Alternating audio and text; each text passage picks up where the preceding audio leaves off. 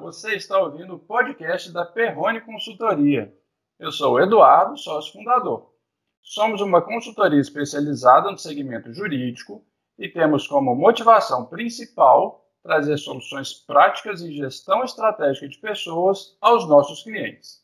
Hoje estou aqui com a minha grande amiga Carol, Ana Carolina Haas, com mais de 20 anos de experiência em recursos humanos, tive a felicidade de prestar serviço para a Carol quando ela estava aqui em Belo Horizonte, depois ela mandou para São Paulo, e essa relação nossa continua é, cada vez mais forte e é sempre uma riqueza muito grande essa troca de experiências com ela, que tem a vivência tanto no mundo jurídico quanto no mercado amplo. Tá? E eu gosto sempre de ter essa visão dela, que traz essa experiência mais diversificada em relação ao mercado. Seja muito bem-vinda, Carol. Obrigado, amigo. Muito obrigada aí pelo convite. É um prazer enorme estar falando com vocês e a gente poder fazer esse bate-papo nesse momento conturbado. Nem fala, né, Carol? Para a gente já começar o assunto, a gente vai conversar hoje sobre lideranças, né, com, de um modo geral, e não tem como a gente não retomar o assunto da pandemia.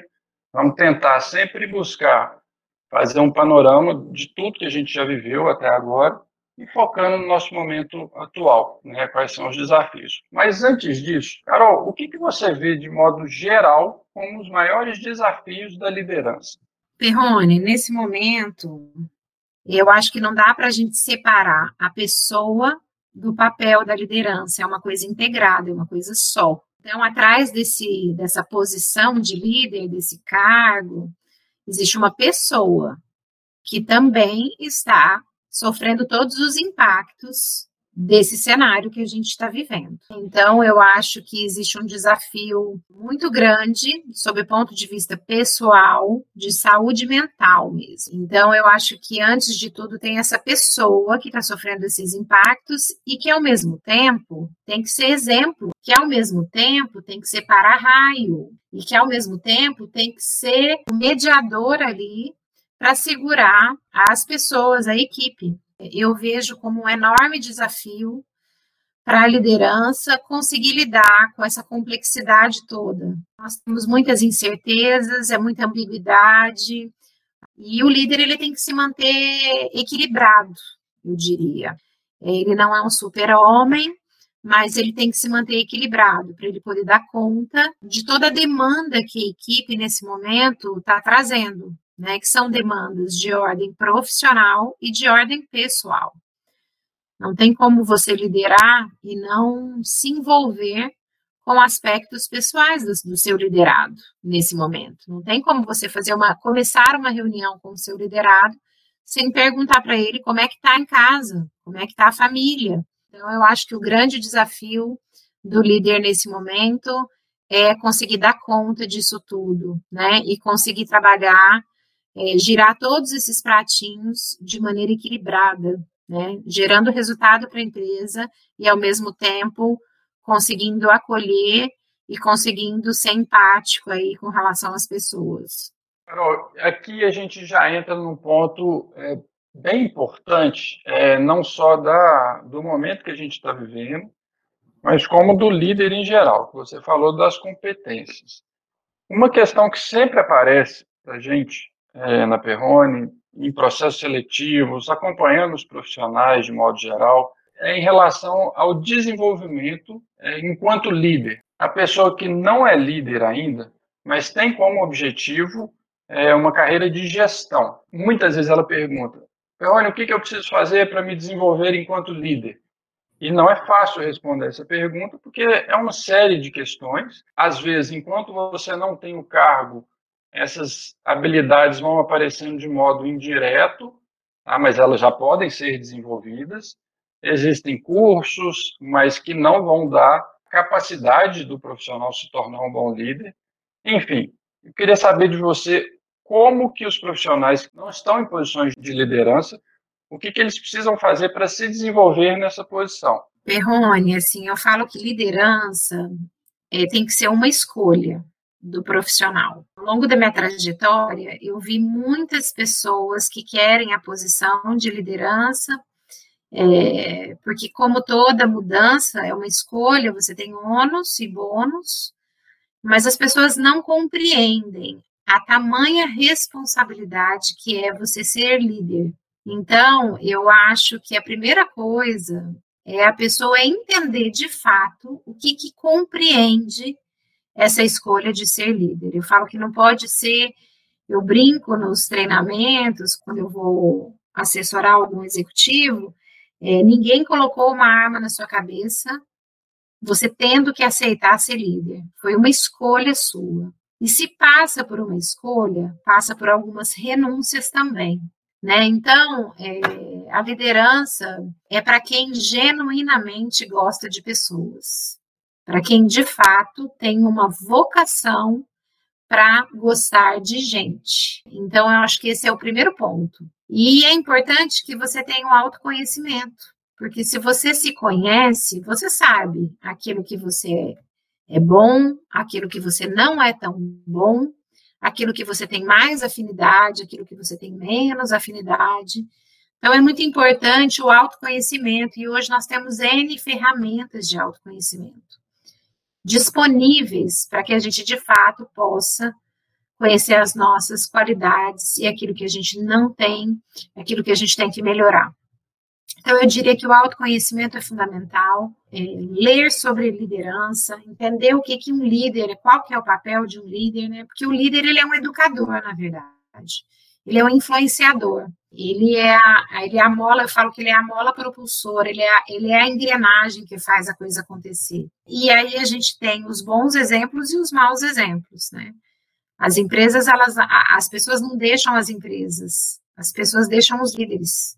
Eu não saio da, da, empresa onde eu trabalho porque eu não gosto da empresa. Eu saio da empresa que eu trabalho porque eu não me dou bem com o meu líder, porque eu não consegui criar vínculo com o meu líder. Eu não consegui construir uma relação de parceria, de confiança com o meu líder. E é por isso que eu deixo a organização. É, isso é muito comum a gente ver no dia a dia, quando a gente vai fazer uma entrevista de desligamento, a gente pergunta: você recomendaria essa empresa para algum familiar, algum amigo? Ele fala, a empresa eu recomendo, mas para trabalhar com aquela pessoa eu não quero, não. Então, isso é muito comum a gente ver. Então, eu diria que as pessoas que querem né, o exercício da liderança, precisa ser uma escolha, precisa gostar de pessoas, precisa ter tempo para as pessoas. Eu acho muito engraçado quando as pessoas lideram e elas não têm tempo para a equipe. Então, assim, o líder ele tem que dedicar três componentes básicos para o time, que é tempo, presença e experiência. Se o líder ele não tem isso para dar, ele não pode ser líder. Então é muito importante essa reflexão. Não tem nenhum problema em você não querer ser líder e ser um especialista, por exemplo, na sua área. E você liderar projetos, liderar processos, não tem nenhum problema, mas se você escolhe liderar pessoas, ser líder, você tem que gostar de gente, você tem que se interessar pelas coisas de pessoas, você tem que ler sobre pessoas e tem que ser uma escolha. Carol, maravilha. Está é, tá longe de ser uma, uma ciência exata, né? E a gente definir quais são as características do líder é sempre difícil, é algo completamente objetivo, até porque tem um, um, um fator subjetivo e pessoal é, eu acho assim que a liderança, acho não, tem convicção que a liderança ela pode e deve ser treinada, e eu sei que você pensa isso também, mas tem um fator pessoal que, que precisa haver, né? A pessoa precisa ter um mínimo de, de, de intenção de se dar bem com as pessoas, né? minimamente, nem que isso tenha sido desenvolvido. Mas é, existem fatores que a gente pode trabalhar em cima deles. Em relação à área jurídica, na sua carreira você nunca trabalhou em um escritório de advocacia, mas todas as empresas por onde você passou, você teve é, relação com gerentes jurídicos, com líderes que são advogados. Queria que você trouxesse para a gente um pouquinho o que, é a característica típica do advogado, o que, você vê de, de pontos positivos e o que, que você sentiu ao longo da sua carreira como pontos que os advogados de modo geral, não é fácil reunir tudo numa categoria única, né? mas de modo geral, e que você vê como gaps a serem mais, aos quais precisa de maior atenção. Então, Eduardo, eu acho que com relação a pontos de melhoria, eu acho que os advogados, de maneira geral, são ótimos na parte de comunicação. A habilidade de se comunicar, de falar em público, de negociar, de persuadir, de influenciar. Então, eles são muito, muito bons na parte de comunicação mas podem melhorar no quesito escuta, né? Então, acho que essa parte de saber ouvir, deixar o outro se manifestar, né? É, ter esse tempo de ouvir mesmo o outro com atenção, ter essa escutativa que a gente chama, eu acho que talvez seja o desafio aí para os nossos advogados trabalhar melhor o, o seu ponto a desenvolver. Na minha opinião, é o saber ouvir. Carol, excelente. Eu concordo com você, eu acho que a comunicação do advogado, a, a, o advogado ele é treinado né, para ter uma argumentação muito interessante, para ter firmeza na argumentação. É, eu vejo que isso realmente é um destaque. E em alguns casos eu concordo que realmente é algo que pode ser melhorado, essa questão da escuta. Eu acho que é a humanidade, né, Carol? Hoje a gente vive um momento que as pessoas muitas vezes querem mais falar do que escutar, e aquele que tem a habilidade da escuta se diferencia. Então, eu acho que é um ponto a desenvolver de, de vários profissionais, tanto da área jurídica, sim, quanto de várias outras, mas é algo que, que realmente acontece. Né? A gente vê em, em um número grande de pessoas essa dificuldade de saber ouvir, querer falar mais e colocar as ideias ao invés de de escutar mais. Aproveitando, Carol, já pegando um gancho na comunicação, eu queria que você trouxesse um pouco a respeito da, da, da conexão das consultorias de RH com o RH interno. Eu faço um, um comparativo entre o jurídico, né, de escritórios, e o jurídico interno. Eu vejo que o RH é, externo, né, a consultoria, e o RH interno também funciona mais ou menos da mesma maneira. Né? O, o jurídico interno ele tem uma visão do todo, ele tem uma visão da empresa, ele precisa entender tudo, né, do negócio da empresa. E quando precisa de um especialista, ele busca a parceria com os escritórios. É, eu vejo que no RH a lógica pode ser a mesma. Você concorda? Você acha que é por aí? É, como que você vê essa questão da, da interação entre a consultoria de RH e o RH interno? Com relação à parceria entre o RH e a consultoria, é, desde o começo da minha vida profissional, eu sempre tive essa, essa premissa de que a gente tem que ter bons parceiros, até porque a gente não a gente não conhece de todos os assuntos, né? A gente precisa recorrer aos especialistas. Então, eu vejo com muito bons olhos essa parceria, e essa parceria funciona quando é bem azeitada, quando existe bastante proximidade, onde a consultoria de fato entende do seu negócio, entende das suas dores.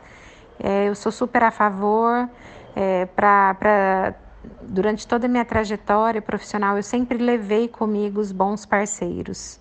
Então, sou super a favor e, e super apoio esse movimento de RH e consultoria darem as mãos para produzir a melhor solução é, para o cliente interno.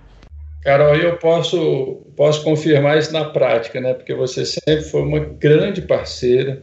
Né? Quando às vezes que a gente teve, é, teve a, a possibilidade, a oportunidade de trabalhar junto, você sempre viu a Perrone a consultoria né, externa como, é, como uma parceira mesmo, e não daquela forma de, de competição, de uma cobrança é, sem sentido. Né? Você sempre é, enxergou na gente realmente uma extensão e uma busca de um, de um apoio, mas no sentido real da parceria.